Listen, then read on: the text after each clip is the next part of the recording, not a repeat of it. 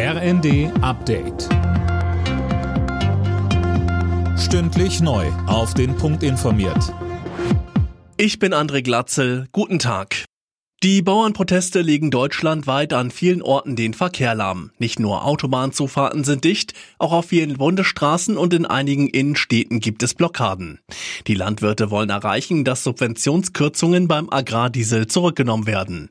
Bauernpräsident Ruckwied sagte, Natürlich, das wissen wir, ärgert sich die eine oder der andere darüber, dass heute der Weg zur Arbeit ein bisschen länger dauert. Und deshalb an der Stelle nochmal herzliche Bitte um Verständnis. Es geht um mehr. Es geht natürlich um die Zukunft unserer Bauernfamilien, aber es geht am Ende auch um die Zukunft unseres Landes.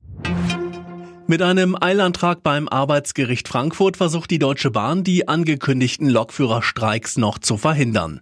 Das Gericht berät heute Abend darüber. Details von Philipp Nitzig. Die GDL will ab Mittwoch fast drei Tage lang streiken. Hat die Bahn vor Gericht keinen Erfolg mit dem Streikverbot, soll ein Notfahrplan dafür sorgen, dass zumindest ein paar Züge fahren.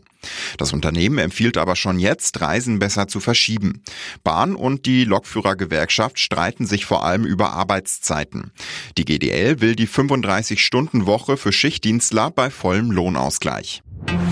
Ex-linken Politikerin Sarah Wagenknecht hat ihre neue Partei offiziell gegründet. Zu den ersten Mal 40 Mitgliedern gehören neben Wagenknecht die ehemalige linken Fraktionschefin Amira Mohamed Ali.